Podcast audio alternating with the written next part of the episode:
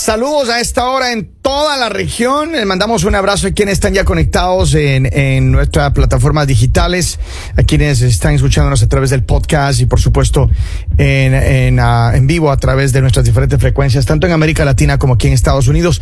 Yo tengo a la doctora Malena Malo, quien es una psicóloga eh, infantil y a quien quiero el día de hoy eh, saludar y dar la bienvenida. Malena, es un placer enorme nuevamente tenerte acá en los estudios. Bienvenida, ¿cómo estamos?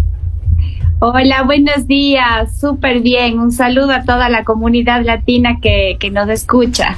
Hay una preocupación enorme y es que hay muchos niños eh, de hecho, hay un reporte internacional que salió la semana pasada en la que habla de que hay muchos niños en el mundo teniendo problemas de, de, retraso en el lenguaje, precisamente porque están colgados más del teléfono que de un libro o de hacer actividades manuales o de hacer actividades la que generalmente un niño debería tener cuando está en el desarrollo eh, del inicio de su vida. Eh, ¿Qué tan cierto es esto y qué tan grande es el impacto, Malena?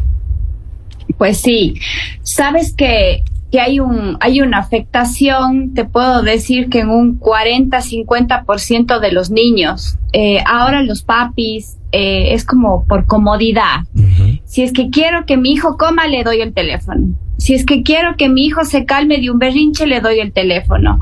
Si es que mi hijo está tocando todo lo de la casa o todo todo a donde yo voy, le doy el teléfono. Entonces, ¿qué está pasando? Hay una sobreestimulación visual a nivel cerebral. Entonces, el niño se engancha tan bien con el teléfono, pero se está olvidando, los papis se olvidan de que el niño necesita comunicarse verbalmente. No solo tener una sobreestimulación visual y engancharle con el teléfono, sino necesitamos que el niño eh, tenga este juego simbólico, eh, el niño eh, juegue a través de imitar roles, oficios, juguemos al supermercado, juguemos a la casita, juguemos a la familia. Entonces el niño desarrolla esta habilidad de comunicarse, uh -huh. pero de manera verbal.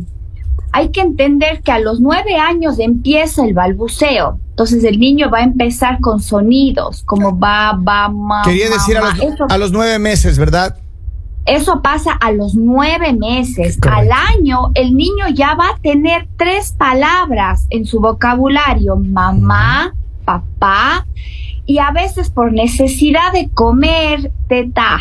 Uh -huh. O sea, esos son como los fonemas más fáciles para ellos. Pero siempre y cuando el niño no esté expuesto al uso de pantallas, el uso de pantallas, eh, Kevin, no solo retrasa el lenguaje, también eh, no deja que el cerebro de cierta forma desarrolle la inteligencia emocional, la autorregulación a las emociones, porque el niño que llora le da el celular, la mamá, el papá o la persona que está cuidado. Entonces el niño no desarrolla estabilidad de autorregulación.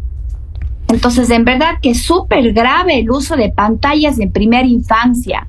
Hay, no se debe usar. Hay muchos padres de familia, lo, tú has dicho, has puesto el dedo en la llaga, Malena. Eh, desafortunadamente, muchos papás no importa las explicaciones que les des, mamás, no importa lo que les digas, la lógica, la ciencia, siguen insistentemente en el papá tiene un teléfono por un lado, la mamá tiene el teléfono por otro lado y el niño le dan una tablet si es que no tienen un tercer teléfono en la casa. Entonces, y obviamente, y yo conozco dos o tres casos cercanos en lo que los niños tienen cuatro y cinco años y tienen que entrar en terapias de lenguaje porque no, no aprendieron, pasaron la mayoría del tiempo de su corta vida pegados en una pantalla de teléfono.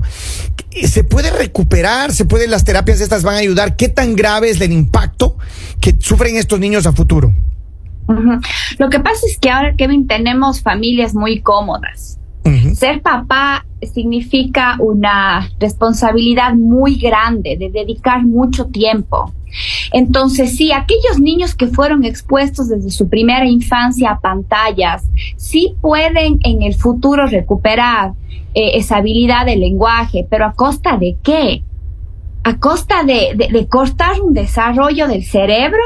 ¿A costa de después gastar dinero someter a un niño a una terapia eh, previo a una evaluación con una logopeda, con una terapista de lenguaje, cuando la solución está en las manos de las familias que han decidido, que han optado a asumir la responsabilidad de ser padres. Ser padres es complicado. No es, no es fácil, pero hay que dedicarse, hay que dedicarse a ser una buena mamá, un buen papá. Los niños necesitan nuestro tiempo no pueden socializar con un aparato tecnológico, necesitan material eh, eh, concreto en sus manos. Los niños aprenden a través de todo lo sensorial. Es decir, el niño para aprender va a necesitar estar tocando, estar viendo. El niño necesita tocar. Esa es la forma en, la que el niño va a aprender. Hay muchos eh, padres que ahora mismo eh, están escuchándonos. Eh, el problema que creo que en nuestra sociedad, por alguna de alguna manera, a ningún padre cuando tenemos el primer hijo nos dicen aquí está el manual de los niños. todo tiene manual, ¿no? El otro día me reía hasta, hasta veía un manual de, de uso eh, detrás de una botella de detergente y me parecía muy chistoso, pero, pero cierto, mucha gente dice no se vaya a comer este detergente, ¿no? Esto no es comible y tiene un manual de uso. Y pero que en el mundo, me imagino que hay personas que pueden llegar a cometer una tontería así. Sin embargo, cuando tú tienes un hijo o una hija, no te viene el manual de uso, y lo que dice la mami, lo que te dice el papi son como las mejores recomendaciones y de ahí uno va aprendiendo solo. Pero muchos papás y mamás que tienen la oportunidad de escuchar esta plática entre tú y yo, posiblemente dirán, bueno, si no le doy el teléfono, ¿qué le doy para que se tranquilice, para que me, no me moleste, para que bla, bla, bla? ¿Cuál es la mejor terapia para evitar? Porque mucha gente dirá, ya, no le doy el teléfono, ¿qué hago? Muchos papás están preguntándose, ¿qué hace una, una consejera como tú a una pregunta así? A ver, todo va a depender. Si es que el niño en ese momento está teniendo un berrinche, hay que darle contención emocional. Entonces, el papá o mamá le va a decir, eh, mi amor, yo te entiendo, entiendo que estás enojado, entiendo que estás frustrado o entiendo que tienes miedo. O sea, cualquiera que sea la emoción, entonces tú le das contención, te entiendo lo que te está pasando, pero vamos a respirar. También tienes que darle estrategias de autorregulación. Vamos a respirar, vas a tomar un vaso de agua y después vamos a conversar el niño tiene que ser consciente y identificar esas emociones negativas que está sintiendo. Si tú en ese momento das un aparato tecnológico, estás cortando, entonces no estás ayudando para el desarrollo de la inteligencia emocional. Es necesario que los niños tengan crisis el adulto o, la persona que está cuidado y que quizás grita o a veces pega es la derrota del adulto, es porque el adulto ya no sabe cómo manejar esa situación. ¿Qué haces cuando... Es mejor... Perdona que te corte, ¿qué haces cuando un niño eh, eh, en su momento tú le dices, ok, haz esto, no hagas aquello, toma este juguete en vez de, de aquella, de que, aquella pantalla o algo así, y el niño te hace berrinche y se lanza, y ¿cómo reaccionas como papá? Porque por un lado dices, yo no quiero que mi hijo haga un berrinche, y menos en un lugar público, y o, no quiero que haga un berrinche, punto. Pero ¿cómo controlas? ¿Cómo es, necesario dejarle que haga su berrinche, dejarle sus tres, dos minutos que llore, que zapatee, que patalee? O... ¿Qué haces? Es necesario. El berrinche es necesario. En primera infancia, el niño va a ser voluntarioso porque el niño está en un proceso de formación. Entonces, el niño, como conciencia, no sabe lo que está bien y lo que está mal. Eso es, eso sabe el adulto, que es el formador del niño. Entonces, el niño para madurar, hablando psicológicamente, para que el cerebrito madure y desarrolle inteligencia emocional, necesita tener un berrinche. Pero nosotros como padres no podemos cortar ese berrinche, tenemos que dar solo contención. Como que entiendo que estás enojado, yo te comprendo que estás enojado, te amo, o sea, le estás dando ese acompañamiento, pero en ese momento es como que tienes que dejar que eso fluya, que ese berrinche fluya. Es decir, Después, no castigarle, no gritarle, sino decirle, ok, entiendo, estás enojado, ya cuando te calmes hablamos. un poco así.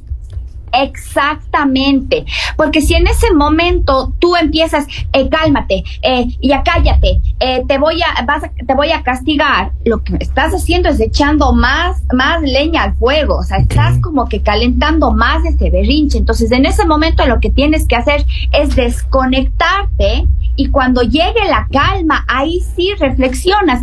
Yo sé que en la práctica es caótico, porque si estás en un restaurante o estás en un mall haciendo compras y tu hijo hace berrinche, pues lo recomendable es que le tomes al niño y que salgas porque muchas veces ni siquiera el adulto eh, tiene esa inteligencia emocional para guardar la calma, sino el, adulto también tiene crisis. Definitivamente no recomiendas en el que el momento de una crisis, como tú lo manifiestas de, de berrinche, no recomiendas que le, le, le nalguen al niño para que se calme, le reprendan, le corrijan en ese instante. Es decir, déjale que tenga su momento de, sus cinco minutos de fama haciendo berrinche a lo mejor, como tú dices, si es en un lugar público, sacarle, llevarle al carro para que se calme, qué sé yo, pero definitivamente no castigar ni, ni, ni, ni ponerse agresivo porque eso no mejora la, la, la, situación para el niño, ¿verdad?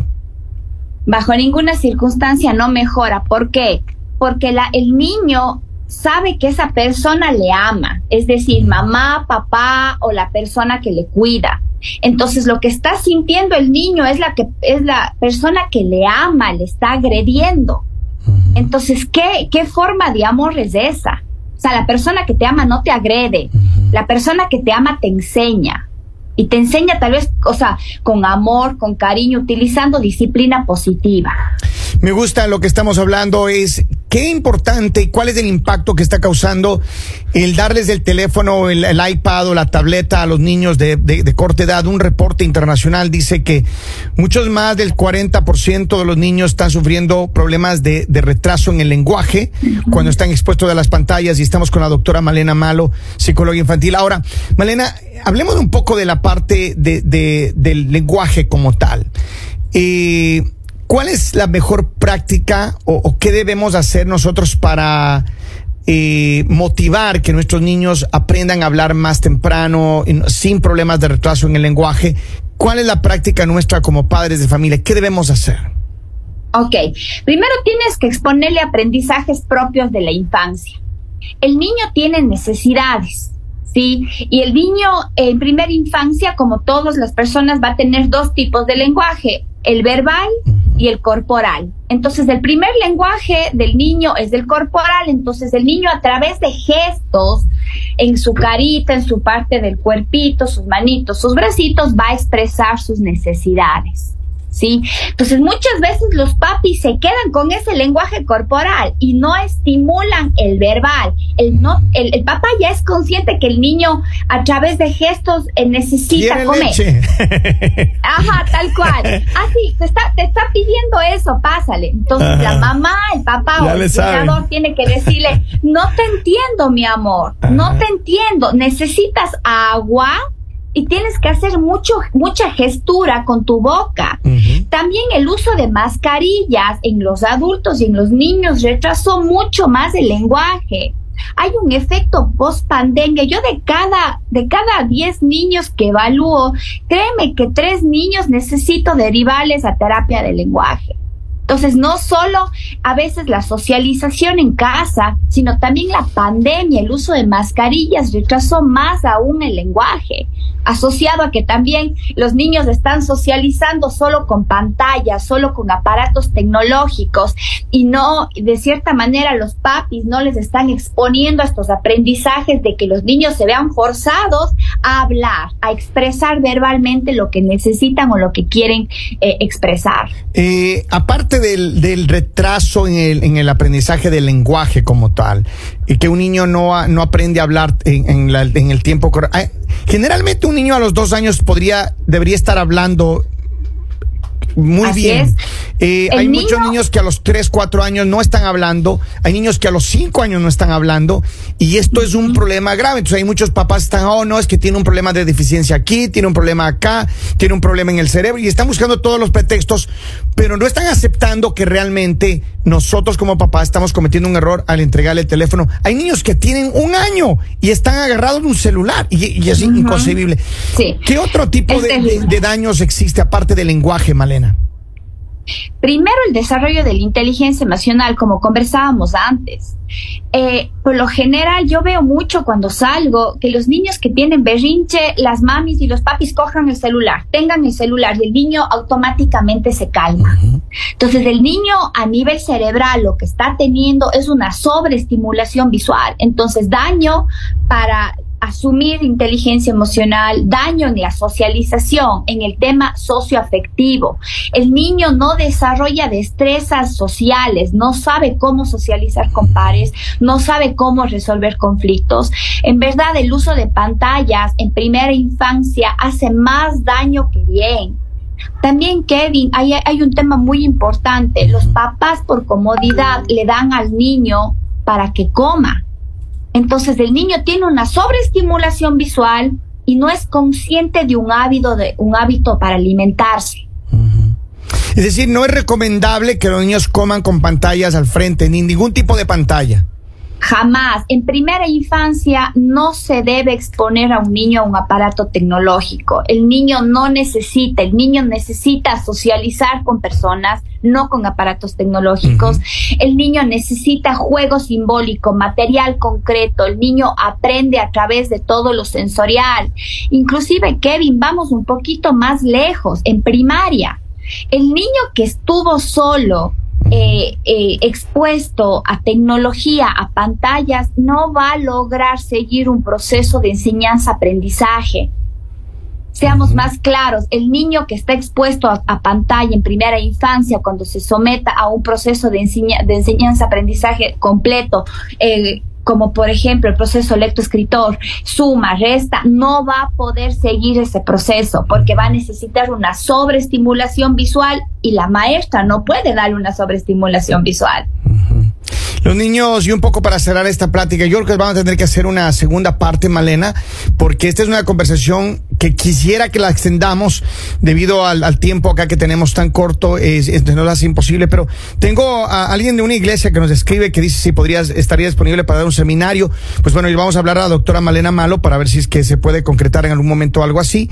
Sin embargo, Malena, un poco para despedir esto, ¿cuáles son, son tus, tus sugerencias para los padres? ¿Qué hacer? Porque muchos padres se desesperan a lo mejor y encuentran que el teléfono, la tablet, el video, el YouTube, aunque son videojuegos para niños o son videos para niños, estamos estimulando de manera incorrecta a nuestros hijos y estamos creando robots que no aprenden a hablar sino hasta los cuatro o cinco años, que no aprenden a comer solos, que no aprenden a contactarse y posiblemente ayudando a que nuestros niños caigan en un problema mucho más delicado o desarrollen enfermedades mucho más graves. ¿Cuáles son tus recomendaciones para los padres? A ver, primero, ser papás es una responsabilidad inmensa. No es fácil. Como decías tú, Kevin, al inicio, quisiéramos como padres tener manuales. Desgraciadamente no. Cada hijo es un mundo diferente. Y, creo que hay que hacerlo con paciencia, eh, asumiendo esta gran responsabilidad y hacerlo con tiempo. Ahora la vida demanda tiempo, tiempo para todo. Y muchos papás jóvenes no tienen el tiempo para ser padres. Entonces yo les invito a hacer una autorreflexión a tener tiempo para ser padres. Creo que nuestros mejores maestros son nuestros hijos y vamos aprendiendo con ellos, pero con paciencia, con amor, dedicándonos tiempo para ser padres. Qué lindas palabras. La doctora Malena Malo, psicóloga infantil. Estaremos en las próximas eh, semanas posiblemente planteando una nueva entrevista. Malena, siempre tu aporte es valorado aquí en Estados Unidos y en América Latina. Un abrazo.